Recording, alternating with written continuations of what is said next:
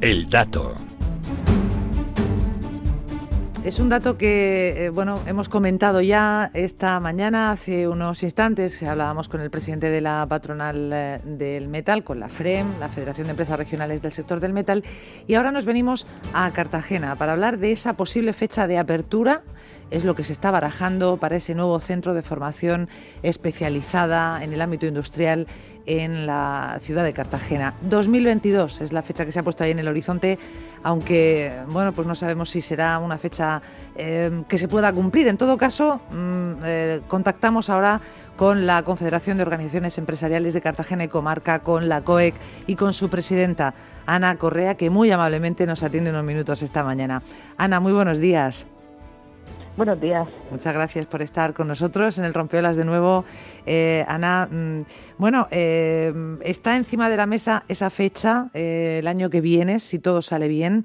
¿Confía la presidenta de la COEC en que pueda ser así? ¿Cree que, que puede ser factible que en 2022 empiece a funcionar ese centro?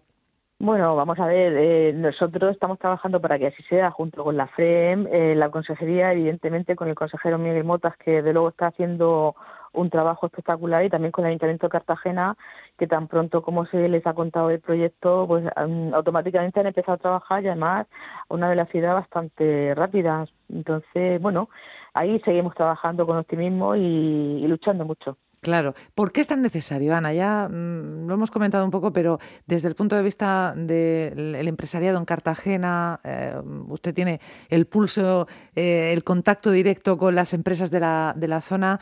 Em, es, es, urgente el que se ponga en marcha esta especialización, esta formación especializada? Sí, sí es urgente porque la carga de trabajo que ahora mismo tiene Avantia con, la, mm, con los submarinos, con los 880, pues mm, le exige tener una gran cantidad de personal, personal que tiene que estar muy especializado. Yo, eh, yo no me dedico al tema al mundo de la industria, ¿no? Entonces cuando empezaban a contarme digo, vamos a ver, un soldador es un soldador. No, no, no.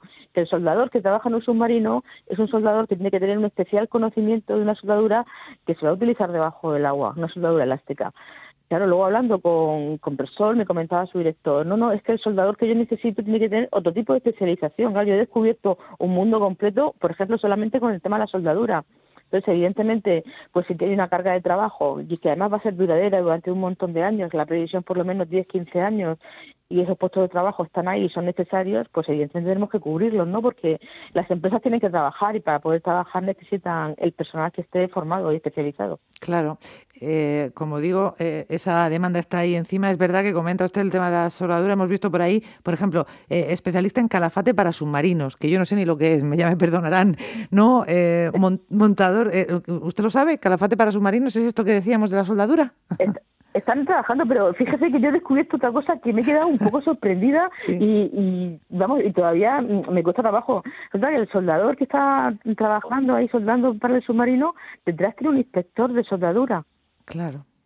O sea, cada soldador tiene tres un inspector de calidad para vigilar que esa soldadura está correctamente realizada. O sea, fíjese hasta qué punto es necesaria esa especialización y ese trabajo tan tan puntilloso y tan perfecto que tiene que realizarse. Claro, la responsabilidad del, del soldador es tremenda. Claro, efectivamente. Y, y, da gusto, da gusto pensar que estamos trabajando ya en esos niveles de calidad. ¿eh?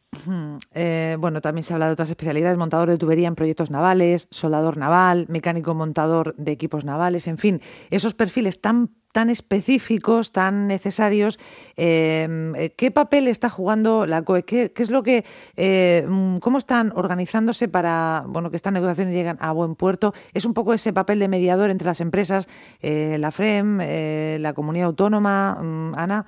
Sí, nosotros pusimos en marcha unas, hablando con el consejero, vimos, bueno, por un lado necesidad que nos estaban transmitiendo nuestras empresas auxiliares que trabajan pues para Navantia, para Resol, Ilbox, AIC, y entonces creamos una mesa de trabajo con estancias de la consejería donde estamos poniendo en común precisamente las necesidades que tienen esas grandes empresas tractoras de la industria y por otro lado las que tienen también nuestra, nuestros empresarios de, la Confederación y a partir de ahí están desarrollando los itinerarios curriculares creando ya esas especialidades con esos requisitos que necesitan las empresas pues para poder trabajar y ahí es en eso lo que está trabajando la COE llevamos ya más de ocho reuniones y la verdad es que el trabajo que se está desarrollando es muy bueno por parte entre todos, porque hay que ver la implicación tanto del sector privado como, como de la administración. Y así es como funcionan las cosas, trabajando todos de forma coordinada. Mm. De hecho, esta misma semana se han visitado esos terrenos en, el polígono de los Camachos, eh, donde podría ubicarse ese centro. Es una de las posibles ubicaciones. Sí, evidentemente ahí se está mirando la inversión que va a realizar, en este caso la FREM va a ser importante y, desde luego estamos todos trabajando de forma conjunta para que sea una realidad, porque es una necesidad que con los índices de paro que tenemos en nuestra comarca ahora mismo, que por desgracia se están incrementando como consecuencia de la pandemia, pues evidentemente va a ayudar a, rebajarlos. Y además un empleo que, como todos sabemos, el empleo que se crea en el sector industria es un empleo estable y con una buena calidad ¿no? de, en cuanto a, remuneración económica. Yo no sé si tienen un cálculo de esa mano de obra especializada que se necesita, de qué cantidad de trabajadores estamos hablando. Eso es muy difícil, me imagino. Hombre, es difícil, pero ahora mismo quizás las previsiones que yo he oído comentar para, para Navantia no estamos hablando de 400 puestos de trabajo.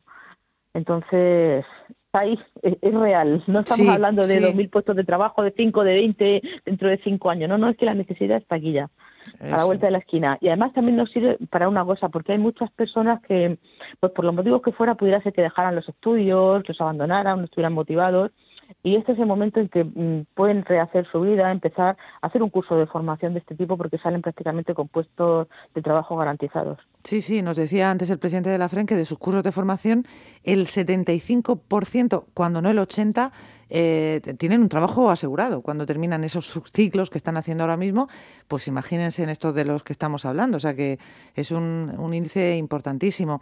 Bueno, pues eh, en el futuro mm, o en el presente ya, ¿eh? porque las negociaciones están ahí. Este centro de formación, eh, en una situación en la que usted lo comentaba, Ana, las cifras del paro asustan, ¿no? Eh, terminamos 2020 con qué balance en Cartagena. Pues estamos hablando de más de un 20% de paro y precisamente en el municipio de La Unión están en un 40%, un auténtico disparate. Y entonces nosotros tenemos que poner todo lo que podamos, todo nuestro trabajo, nuestro esfuerzo, en que esos índices de paro bajen. Bajen porque detrás de cada persona en paro hay una familia y hay un drama familiar, ¿no? Y además a todo el mundo le gusta tener su independencia económica y no estar viviendo de una subvención, una prestación por desempleo. Y eso también es muy importante. Hmm, desde luego que sí. Em, y encima trabajando por los efectos de la pandemia, Ana, que tampoco se pueden dejar de lado, ¿no? La cantidad de empresas que han tenido que reducir su personal, aplicarse un ERTE, eh, bajar persiana en el sector de la hostelería, volverla a subir, volverla a bajar. En fin, esta incertidumbre eh, que lastra un poco el, crecimiento económico. Hasta que esto no esté más o menos claro, nos va a costar remontar, ¿no? Sí, evidentemente cuando uno llega cada vez más bajo, pues al final la subida se hace más empinada, ¿no? Y de todas maneras, también lo que está poniendo manifiesto es que es necesario también mm, reconvertirnos, porque el sector de industria es un sector que sabemos todos que es muy potente, que precisamente como consecuencia de esta pandemia se ha visto que tenemos una dependencia excesiva de mercados exteriores, tenemos que potenciar nuestra industria y precisamente todo el trabajador que, que no esté capacitado ahora mismo tiene que conseguir una capacitación, tiene que conseguir una actualización y la manera de hacerla es esta. Bueno, además de este proyecto del centro de formación, ¿qué otros eh, asuntos eh, preocupan ahora mismo a la presidenta de, COE? ¿Qué otras prioridades tiene encima de la mesa, Ana? Uf, preocupaciones. Pues ahora mismo la, principal preocupación es el sector hostelero con el hotelero y, el comercio, ¿no? Eh, son los que más afectados están viendo. Y no solamente el hostelero porque se ha visto obligado a cerrar, es que luego el sector comercio depende mucho de la hostelería. Entonces, se han visto muy, muy afectados y estamos trabajando precisamente con, el ayuntamiento y con la comunidad autónoma en ese plan de rescate que ha salido ya para el sector hostelero y, saldrá en breves fechas también, esperamos, para el sector comercio. Todo eso con independencia de que tiene que haber una flexibilidad a la hora de pagar impuestos a las cotizaciones sociales, tiene que haber un plan de ayuda del Gobierno Nacional que ayer se anunciaba de 11.000 millones. Vamos a ver en qué condiciones viene y de ayudar a las empresas. Las empresas tienen que mantenerse y tienen que sobrevivir sí o sí. Hmm. Bueno, pues tenemos que estar evidentemente pendientes de ese asunto y a la espera de que se reactiven sectores como, por ejemplo, no sé, la llegada de cruceros o el sector turístico, que es tan fundamental en, en nuestra zona, esas eh, pequeñas y medianas empresas que, que viven también de, en el ámbito del turismo, que lo están pasando muy mal. ¿Qué ganas tenemos de ver llegar un, un crucero en condiciones, Ana, al puerto, por ejemplo, no? Madre mía, madre mía, yo me acuerdo cuando hace unos meses, bueno, un año ya, ¿no? Pero veíamos llegar los cruceros y la calle Mayor, las puertas de Murcia, la ciudad día de vida, sí. ¿no? Y, ahora mismo se echa en falta todo todo ese ambiente y, y sí, evidentemente nosotros tenemos previsión de que, de que el verano va a ser un verano bueno. Eh, nuestro principal cliente turístico mm, es inglés. Los ingleses llevan un ritmo de vacunación muy bueno. Tienen una previsión de tener aproximadamente vacunado el 70% de los adultos en mayo y eso va a indicar que, van a estar en disposición de viajar y de venir. Y además eh, he constatado ya que tienen muchas ganas de venir y, además vienen con, capacidad adquisitiva para, para gastar, que es lo que necesitamos nosotros, que gasten aquí en nuestra tierra y, y esa, esa hostelería y ese comercio se vayan recuperando poco a poco. Claro, eh, eh, el turismo de calidad, que es el que interesa, ¿verdad? El turismo que viene, que invierte y que, y que deja riqueza. Em, y ya para terminar, ¿se van a quedar muchas empresas cartageneras en el camino? Hemos perdido muchas empresas en este año 2020, Ana. Sí, precisamente los números no se los puedo dar ahora mismo, pero el día nosotros hemos hecho un estudio económico junto con la Universidad Politécnica de Cartagena que presentamos los días 11 y 12 de, marzo, ahora donde vamos a dar números, vamos a dar cifras, vamos a ver la situación de cada uno de los sectores económicos y, bueno, y ahí se van a poner de manifiesto la situación real que tenemos y la necesidad de ayuda que hay también. Bueno, pues estaremos muy pendientes a ese estudio eh, la semana que viene, no la siguiente, 11 y 12 de, marzo. Mm, eh, lo contaremos, por supuesto, también aquí en, Onda Regional. Ana Correa, pues eh, ojalá eh, todo esto vaya fraguando, que podamos seguir hablando periódicamente y podamos ir dando buenas noticias, que es lo que queremos. Usted también, seguro, como presidenta de la, de la COEC. Muchísimas gracias, Ana. Efectivamente. gracias a usted. Un saludo. Adiós, adiós. Adiós.